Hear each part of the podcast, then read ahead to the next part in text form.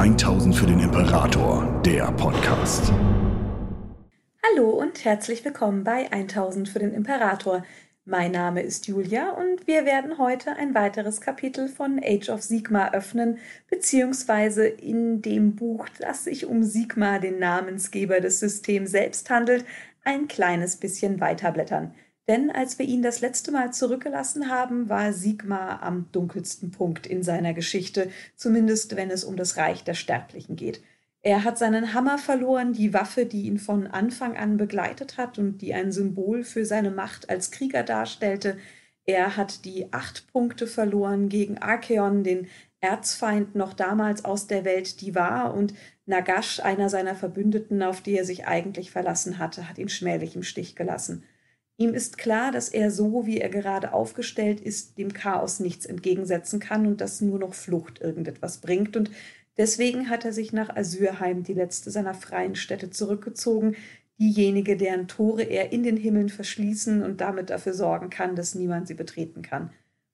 Diese Sicherheit kostet aber einen hohen Preis, denn all die anderen freien Städte, jene, die gegründet wurden in seinem Namen und die er beschützt hat und die er wachsen und gedeihen hat sehen, fallen jetzt unter den Hämmern und Schwertern des Chaos und Sigmar kann nichts anderes tun, als dabei zusehen. Und so wächst etwas in ihm erneut heran, von dem sein Vater eigentlich immer wollte, dass er es in den Griff bekommt, dass der Heldenhammer jetzt aber nicht mehr hinter sich lassen kann. Es ist Hass.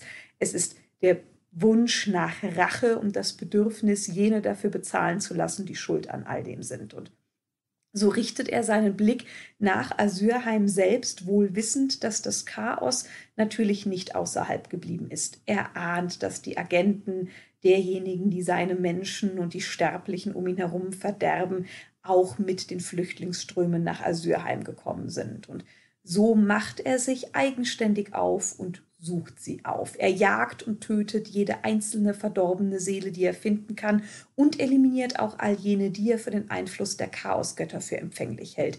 Wer also vor ihn tritt und in dessen Herz er ungenutzte Bosheit oder gar Grausamkeit findet, den tötet Sigmar, um sicherzustellen, dass sie niemals eine Quelle des Chaos in Asyrheim selbst werden können.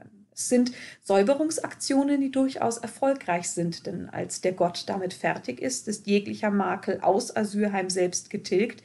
Er hat seinem Volk aber auch beigebracht, dass Intoleranz gegenüber Unzufriedenen und Gesetzesbrechern völlig in Ordnung ist und dass sie nun einen Herrscher haben, der dafür überhaupt keine Gnade mehr kennt. Es wird etwas sein, das er dem Projekt, das er nun beginnt, ebenfalls mitgeben wird und für das er in mehreren Jahrhunderten eine Lösung finden muss. Denn Gnadenlosigkeit ist am Ende nichts, was eine Gesellschaft nach vorne bringt. Aber jetzt ist es kein Problem und jetzt ist es auch die einzig richtige Lösung, um sicherzustellen, dass ein sicherer Hafen auch genau das bleiben kann. Ein sicherer Hafen und etwas, in dem er sitzen und darüber nachdenken kann, welcher Schritt der nächste richtige ist. Und so sitzt Sigmar wieder und brütet und gibt sich dem Schwur hin, den er einmal schon getan hat. Er möchte die Welt vom Chaos reinigen und er will in die Reiche der Sterblichen zurückkehren und er will das Makel des Chaos ein für allemal entfernen, denn noch ein Imperium, noch ein Reich, noch eine Armee oder noch ein Volk kann und will er nicht mehr verlieren. Er will seine freien Städte, die jetzt nichts anderes mehr sind als Schutt und Asche, neu errichten auf den Ruinen der Alten und alles soll größer, besser und vor allem wehrhafter werden, als es zuvor war. Aber um das umsetzen zu können, braucht Sigmar eine Armee. Und die Armee, die er bis jetzt hatte, war offensichtlich nicht gut genug. Und so lässt er nach jenen sechs Schmieden schicken, die Grungni ihm zurückgelassen hat, und gibt Waffen für eine neue Armee in Auftrag. Und er selbst richtet den Blick in die Welt und sucht nach den Seelen von großen Helden, von mächtigen Kriegern, Weisen, Königen und Schlachtenmystikern. Er sucht nach Magiern und Weisen. All jene, die sich edelmütig und heldenhaft gegen das Chaos stellen, erregen seine Aufmerksamkeit. Und der Blick des Gottkönigs weilt auf ihnen und erwartet, sieht dabei zu, wie sie die Seelen der Iren vor dem Chaos schützen oder ihre Waffen direkt gegen die Agenten erheben, um sich zur Wehr zu setzen und erwartet, bis ihre Auflehnung sie unvermeidlich zu ihrem Tod führt. Und in dem Moment, in dem sie an der Schwelle des Todes stehen, dann, wenn eigentlich die Amethystmagie von Scheisch ihre Finger nach ihnen ausstreckt, dann schießt ein Blitz ätherische Energie von Asyrheim aus in die Welt nach unten und er stiehlt die Seelen jener Helden nach oben. Er nimmt Nagash, jenem Verbündeten, der ihn so schmählich im Stich gelassen hat, als er ihn am dringendsten gebraucht hat, das weg, was per Pakt eigentlich dem Gott des Todes gehört. Die großen, mächtigen Seelen der Helden, egal ob sie nun weise oder stark oder mutig sind, es ist egal, solange sie sich nur mit einer besonderen Charaktereigenschaft gegen das Chaos erhoben haben.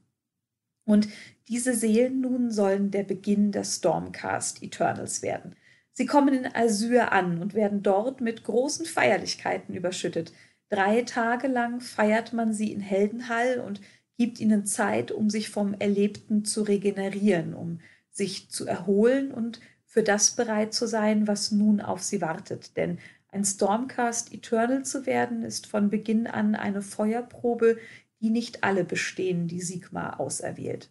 Die Seelen werden einem mystischen Prozess der Umwandlung unterworfen, auf dem Amboss der Apotheose, den der Zwergengott damals für Sigma geschaffen hat, der nun in der Kammer der zerbrochenen Welt steht und auf all jene wartet, die Sigma für sich auserwählt hat. Und jeder, der nun ein Stormcast Eternal werden soll, wird dort völlig auseinandergerissen. Ihr Geist wird in diesem Prozess gereinigt, um sie in eine Lage zu versetzen, in der sie Sigmas Geschenk auch wirklich annehmen können. Es ist ein Prozess, der keinen genauen Zeitpunkt bei seinem Ende kennt. Es kommt auf die Seele selbst an, wie lange es dauert. Manche können diese Kammer nach wenigen Tagen oder sogar Stunden verlassen, manche sind eine gefühlte Ewigkeit darin, bis ihre Seele und ihr Körper in der Lage sind, den nächsten Schritt tatsächlich zu überstehen. Denn danach wird jede Faser von Seele und Körper mit himmlischer Magie durchwirkt. Sie bekommen einen kleinen Bruchteil von Sigmas göttlicher Macht selbst, der sie zu machtvollen Wesen macht, die zwar immer noch aussehen wie die Sterblichen, die sie einst waren, die auch immer noch die Träume, Hoffnungen und Wünsche tragen, die sie einst ausgezeichnet haben, aber dennoch sind sie Halbgötter, keine wirklichen Menschen mehr, sondern jetzt Krieger, denen ein normaler Sterblicher nichts mehr entgegenzusetzen hat. Dass Sigma sich mit diesem Schaffungsprozess, indem er einen Teil seiner selbst in seine Krieger gibt, von den anderen Göttern seines ehemaligen Pantheons abhebt, ist vermutlich für ihn keine große Sache. Was ihn wohl aber ein wenig mehr Gedanken geben sollte, ist, dass er sich damit jenen annähert, die er eigentlich bekämpfen möchte. Denn einen Teil seiner selbst in seine mächtigsten Krieger zu geben, das ist etwas, was Korn tut, aber eigentlich keiner von denen, die auf der Seite der Ordnung stehen. Aber nun ja, im Krieg ist offenbar alles erlaubt und so überschreitet Sigmar nun auch jene Grenze.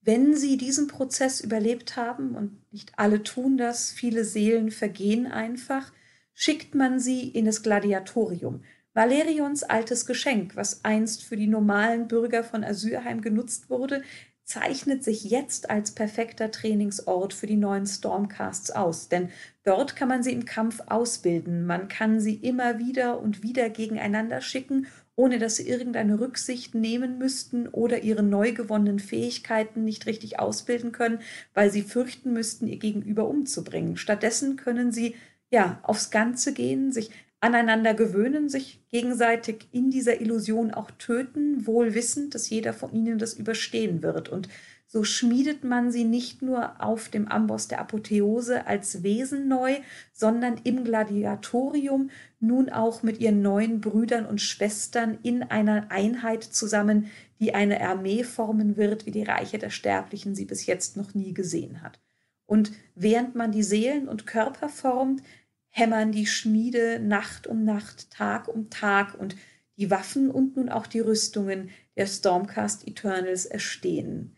Jede dieser Rüstungen selbst ist ein Meisterwerk, gewonnen aus Sigmarid, dem Metall, das den Kern der Welt, die wahr eigentlich bildete. Und dieses Metall schützt nun den Leib, aber auch die Seelen vor feindlichen Einwirkungen. Das Chaos soll weder ihren Körper noch ihren Geist einfach so erreichen können. Durch Grungnis Geschenk und ihre Bindung an den himmlischen Sturm kann Sigmar nun jede Sturmkammer, in welche er die Stormcasts unterteilt, in einem Blitz auf die Welt werfen und dort treten sie aus dem verglühenden Licht und bringen Tod und Verderben unter ihre Feinde. Es gibt nur ein einziges Problem.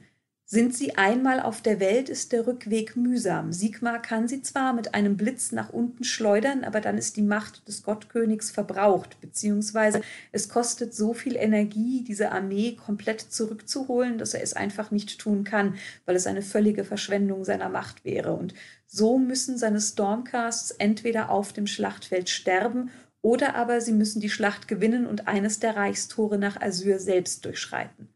Stirbt ein Stormcast, so löst sein Körper sich in einer knisternden Wolke Energie auf und jener Teil, der immer noch zu Sigma selbst gehört, zerrt Körper, Geist und Seele zurück nach Asyrheim, wo sie in die Gruften Sigmas einberufen werden und unter Schmerzen erneut in den Stormcast geschmiedet werden, den man einst aus ihnen gemacht hat. Es klingt eigentlich wie die perfekte Lösung, eine Armee von Unsterblichen, die an jeden Ort der Welt kommen kann und jederzeit das Wort ihres Herrn und Gottkönig verbreiten kann und die nun eigentlich perfekt wären, gäbe es nicht ein Problem, das sich erst später zeigen wird.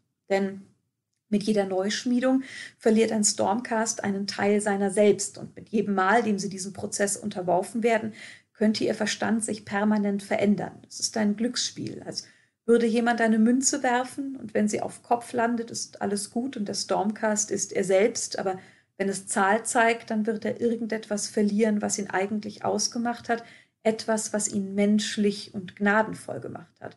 Denn nun sind es vor allem die Schwächen der Stormcasts, die mit jedem Mal stärker hervortreten, das, was sie im dunklen Kern antreibt. Und dieses Problem wird auch immer größer, wenn eilig gehandelt werden muss. Jedes Mal, wenn ein Stormcast schnell wieder zurück in die Schlacht geschickt werden muss, wird er unsauberer zusammengeschmiedet und die Wahrscheinlichkeit, dass er einen Teil seiner selbst verliert, wird immer größer. Die Stormcasts fürchten diesen Prozess und die Veränderung selbst, da ihnen bewusst ist, dass sie nichts dagegen tun können, aber lange Zeit wird darüber geschwiegen, denn man übt keine Kritik an Sigma selbst.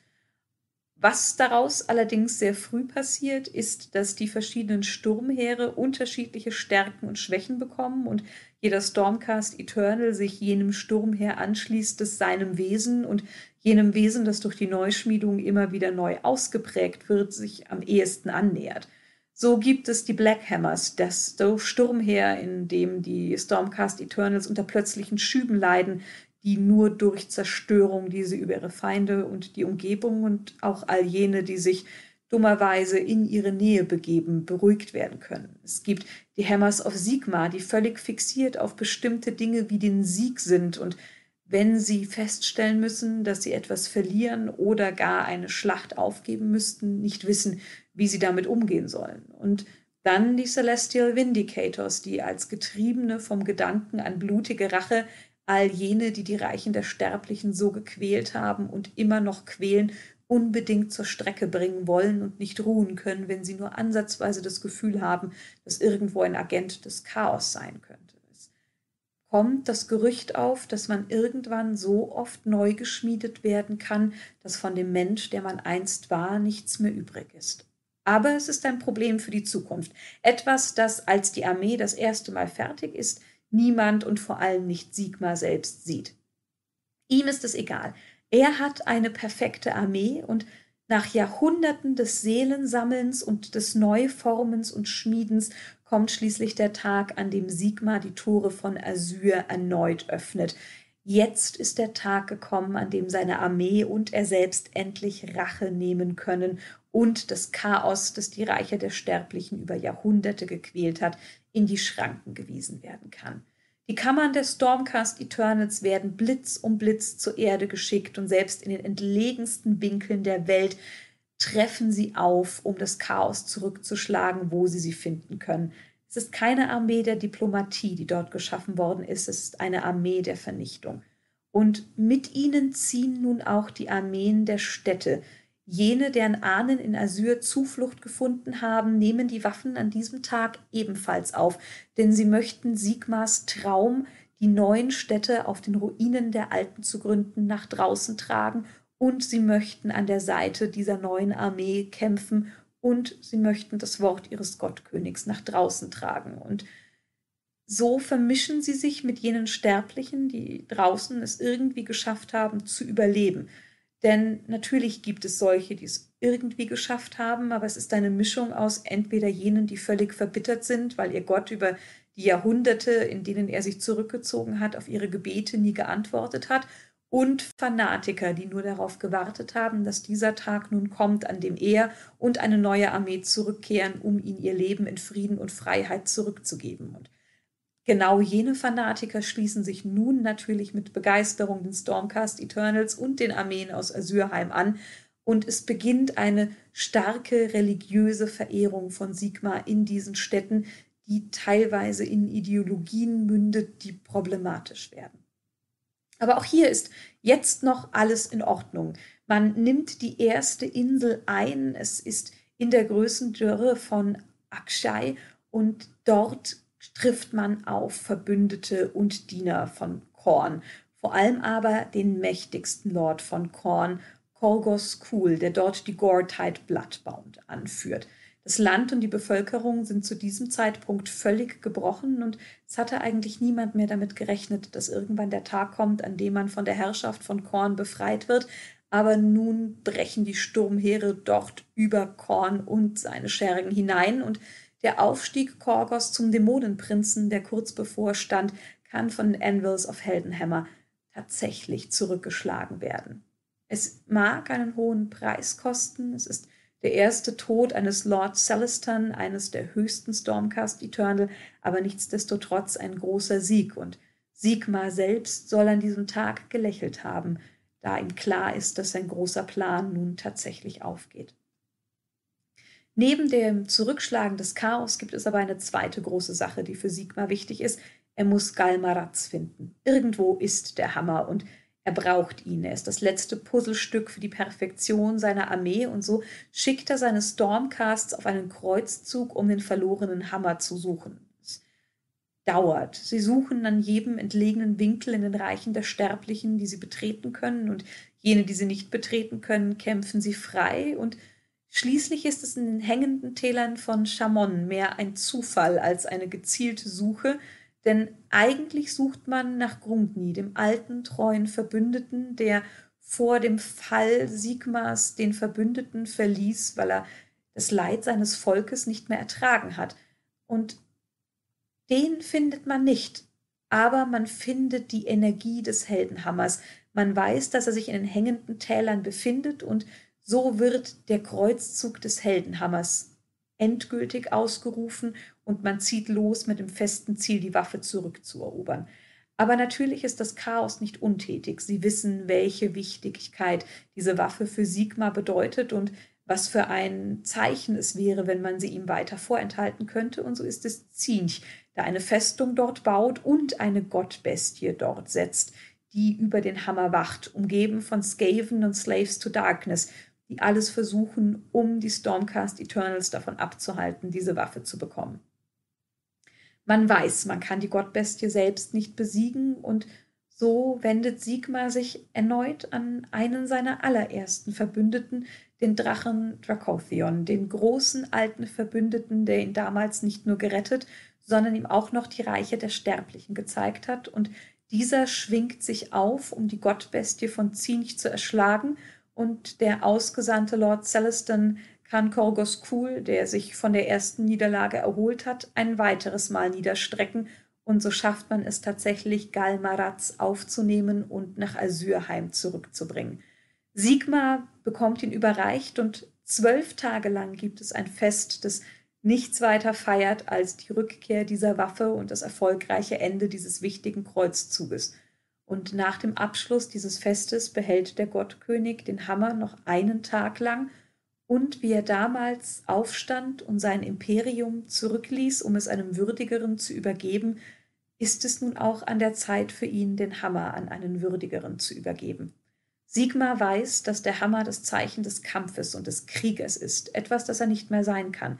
Er ist nun der regierende Gottkönig und er weiß, dass er nicht mehr auf die Schlachtfelder zurückkehren kann. Und nun kann er das, was er als er sich zurückzog, unbedingt machen wollte, auch zu Ende bringen.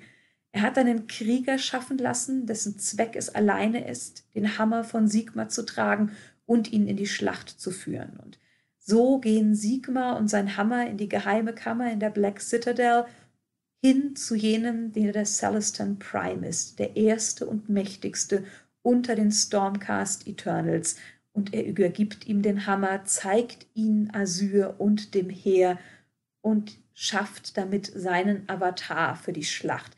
Denn das Einzige, was der Celestin Prime ab nun tut, ist, die Heere gegen das Chaos zu führen und siegreich zu sein. Er ist der Aspekt des Krieges von Sigmar selbst, während Sigmar nun nur noch regiert und forscht.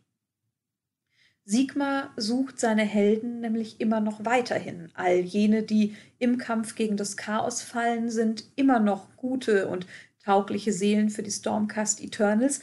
Den Celestin Prime nun aber schickt er mit einer weiteren Mission aus, denn er hat festgestellt, er kann auch Seelen, die dem Chaos anheimgefallen sind, tatsächlich retten.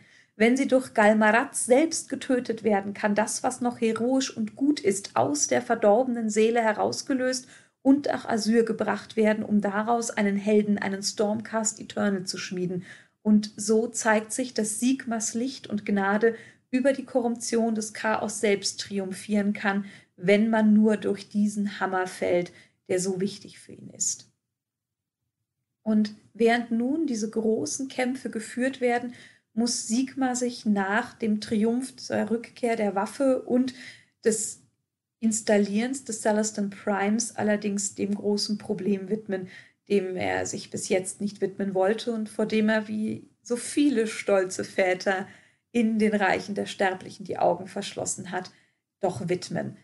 Die Stormcasts werden ein wachsendes Problem. Dadurch, dass der Prozess der Neuschmiedungen ihnen weiter und weiter ihre Menschlichkeit nimmt, werden sie zur Gefahr für jene, die von den Lehren Sigmas abweichen. Und Dabei geht es nicht einmal mehr um jene, die vom Chaos korrumpiert werden, denn das wäre für den Gottkönig kein Problem. Es geht auch um jene, die unzufrieden sind, die andere Wege suchen, die vielleicht ab und an Dinge sagen, die ja nicht ganz mit den Lehren Sigmas einhergehen, aber eben noch lange nichts damit zu tun haben, dass sie die Lehren des Chaos in ihr Herz einladen möchten. Denn die Stormcast Eternals selber denken nur noch in Schwarz und Weiß. Es gibt keine graue Moral mehr dazwischen, kein Mitleid oder keine Gnade oder Verständnis für die einfachen Belangen der Sterblichen.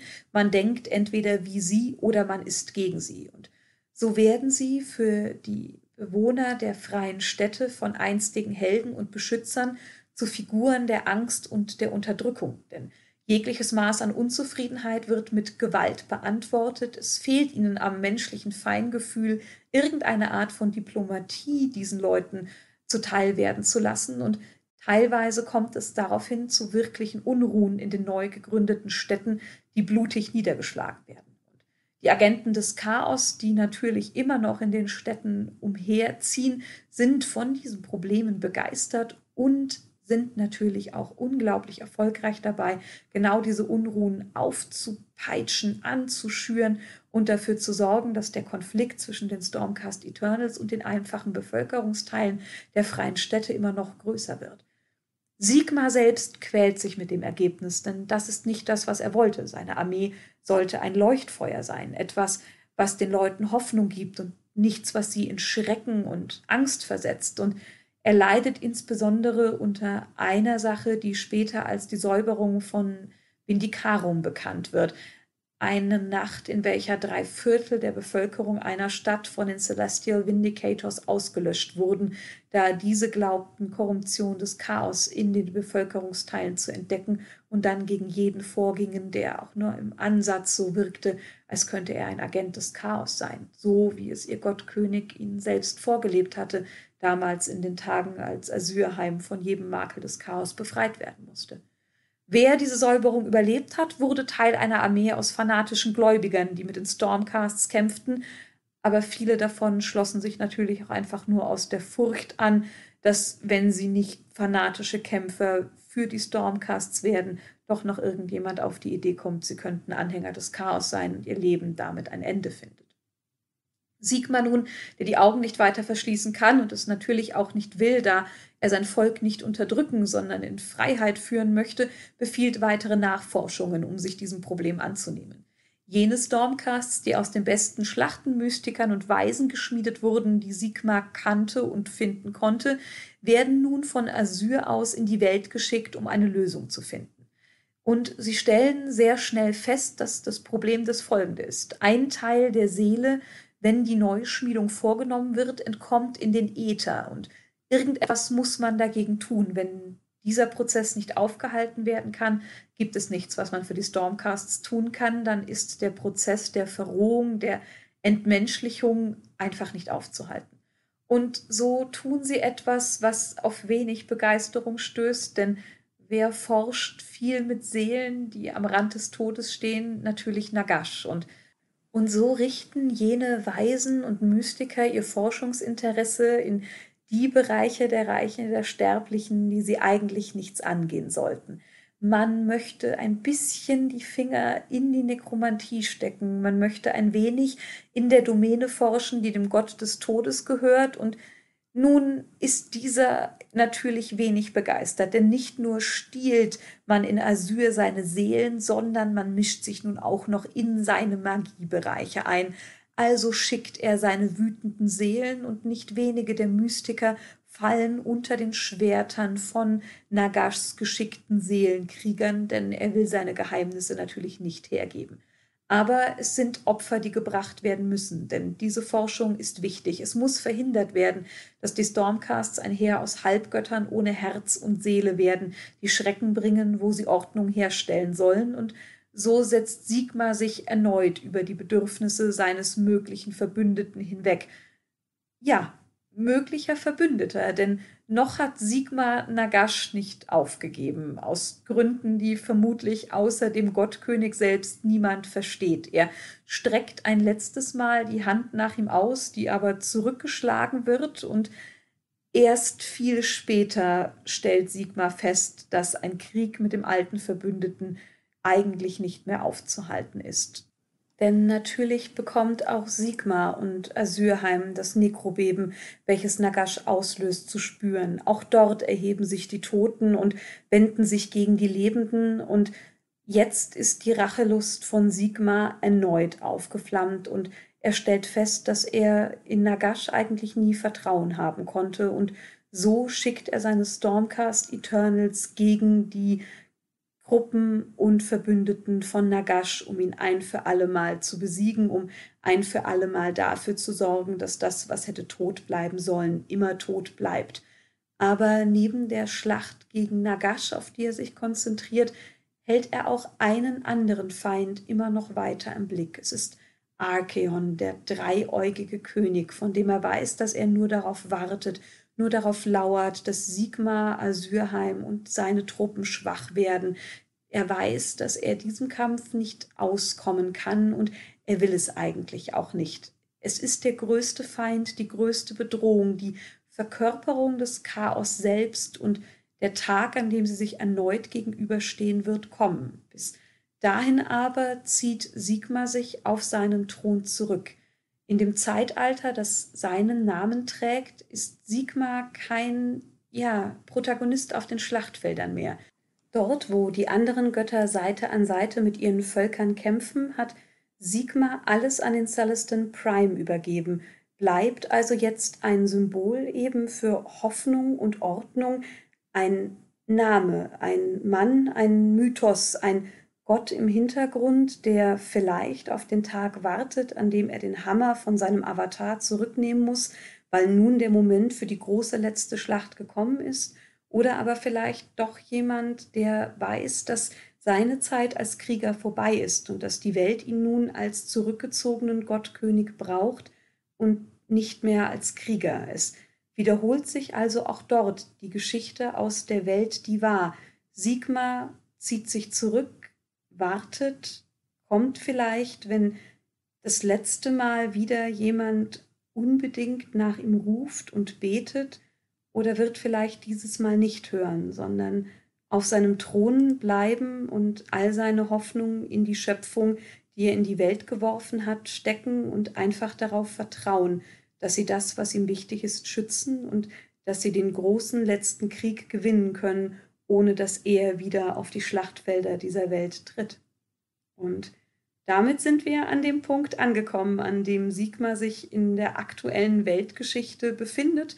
Ein zurückgezogener Gott, ähm, der aber wahrscheinlich noch einiges in seinen Kammern bereithält, über das man sich freuen kann oder auf das man gespannt sein kann. Mir bleibt an der Stelle erneut äh, nur fürs Zuhören zu danken. Hoffe, ihr hattet Spaß mit dieser Episode und dem Abschluss der Geschichte von Sigmar. Und dann wünsche ich euch noch einen schönen Resttag und wir hören uns am nächsten Sonntag. Bis dann! 1000 für den Imperator, der Podcast. Besucht uns auf YouTube für die neuesten Beiträge, Videos und Battle Reports. 1000 für den Imperator ist ein inoffizielles Fanprojekt und wird in keiner Weise von Games Workshop unterstützt.